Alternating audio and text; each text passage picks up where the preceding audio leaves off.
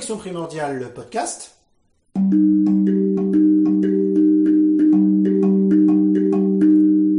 Santé, mouvement, réflexes primordiaux, mode de vie, périnatalité. Avec Paul Landon Et Ludivine Vaubry, du centre de formation Le Plaisir d'apprendre, www.apprendre.org. et tous deux professeurs d'IMP, intégration motrice primordiale, www.réflexe.org. Réflexe au pluriel.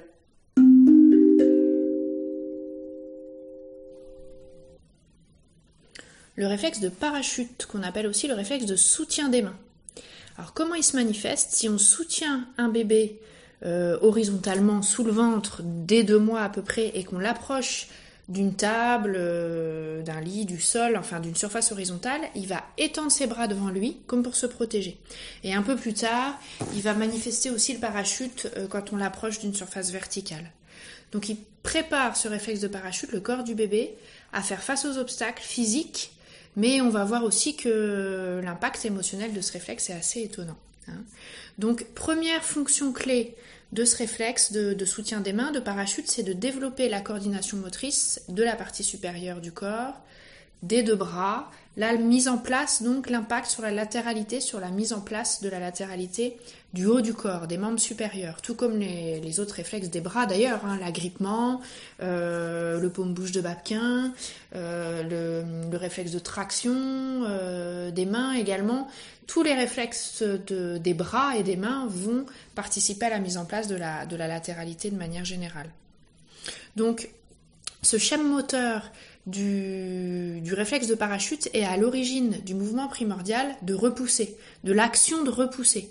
Donc l'action de repou- repousser, elle est antagoniste à l'action de tirer. hein. Tirer, cette- ce mouvement primordial va être soutenu par la mise en place et la bonne intégration du réflexe d'agrippement, du réflexe de traction des mains, qui sont donc les antagonistes du réflexe de, de parachute.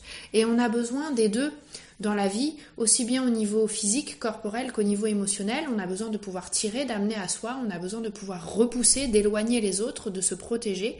Et notre équilibre émotionnel va dépendre aussi de cette capacité, de ce bon équilibre entre la combinaison de mouvements, euh, de poussée et de traction. Donc ça, c'est très important.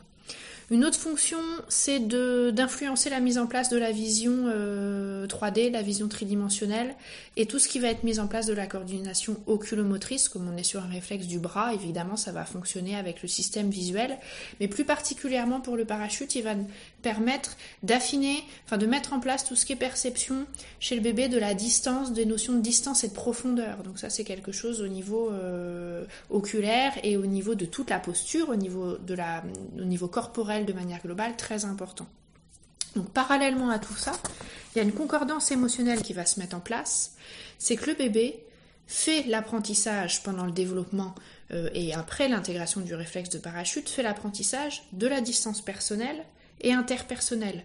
Quand il étend ses bras devant lui, il va explorer tout ce qui est à sa portée, donc sa sphère, sa kinésphère, on pourrait dire, sa sphère personnelle, et ça va lui permettre d'établir les frontières déjà de délimiter un petit peu les frontières de son, de son territoire.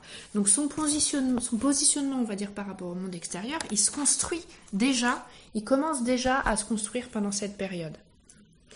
Plus tard, dans l'enfance, à l'âge adulte, quand le réflexe est bien intégré, quand le réflexe de parachute est bien, bien intégré, il va vraiment constituer une ressource qui va m'aider à trouver l'équilibre entre bah, garder mes distances, protéger mon, espace personnel, poser mes limites aussi bien verbalement que, que physiquement, et contrebalancer parfois, quand la situation euh, le demande, euh, de, au contraire, de développer les capacités d'entrer en contact, de s'ouvrir aux autres, euh, d'accepter aussi de recevoir des nouvelles informations, des informations extérieures à moi. Donc tout ça, ça va pouvoir se faire de manière harmonieuse et appropriée, cet équilibre entre garder ses distances et entrer en contact, finalement, quand le réflexe de parachute est bien intégré. On voit ça on peut prendre l'exemple d'enfants euh, qui, qui sont dans une cour d'école euh, en train de jouer, qui font différentes activités de jeu, euh, qui ont besoin d'intégrer cette bonne distance avec les autres. On voit ça entre collègues au bureau, on voit ça dans notre vie amoureuse. C'est-à-dire que dans toutes ces situations, je dois savoir doser euh, entre le fait de dire non, de dire stop, quand c'est nécessaire. Et aussi, bah, je peux pas toujours dire non et stop. Il y a bien des fois dans la vie où je dois dire oui, où je dois m'ouvrir, où je dois accepter un certain nombre de choses, recevoir, etc. Donc sinon, je vais être on va me coller des étiquettes, je vais être qualifiée d'introverti, de timide, je peux éventuellement être le bouc émissaire, celui qui me fait toujours taper dessus euh, sans pouvoir me défendre, ou au contraire, je vais être étiqueté plutôt agressif, euh, sur la défensive, euh, avec des difficultés à rentrer en contact avec les autres de la même manière, hein, sauf que c'est sur un versant, un versant différent.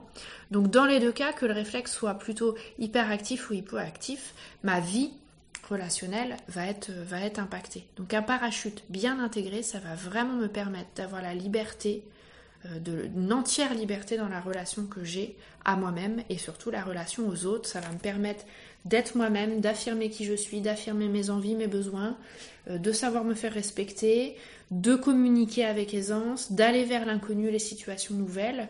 Euh, donc c'est vraiment un réflexe de communication, un réflexe relationnel Très important le réflexe de soutien des mains. Autre chose en termes de protection physique euh, qui, perdure, qui, agit aussi, euh, qui constitue aussi une ressource dans ma vie physique, c'est la possibilité de me protéger physiquement quand je tombe. Et ça, c'est le rôle de protection positive du réflexe de parachute. On, a, on, voit aussi, on a, j'ai expliqué dans d'autres podcasts le rôle de protection positive du réflexe de Moreau, le rôle du, de la protection positive du réflexe d'allongement croisé. c'est la même chose avec euh, le réflexe de, de soutien des mains. Quand je tombe, si je tombe en avant, je mets mes mains. C'est-à-dire que j'ai un train d'atterrissage qui sort automatiquement sans que j'y réfléchisse. Et là, pour le coup, c'est 100% réflexe. Et heureusement, euh, le temps que je réfléchisse, si je devais, si ça devait être une action volontaire, euh, le temps que je réfléchisse comment je mets mes mains, à quelle vitesse, à quel degré, euh, etc. voilà, je suis déjà tombée, c'est déjà trop tard. Donc, quand quand je tombe, je mets les mains. Quand quelque chose va me heurter brusquement ou que moi j'avance précipitamment vers quelque chose que je vais heurter, c'est pareil, je mets mes mains aussi pour me défendre. Hein. Donc, euh, c'est très important pour ma protection physique, de, mon intégrité physique aussi, que ce réflexe soit bien en place.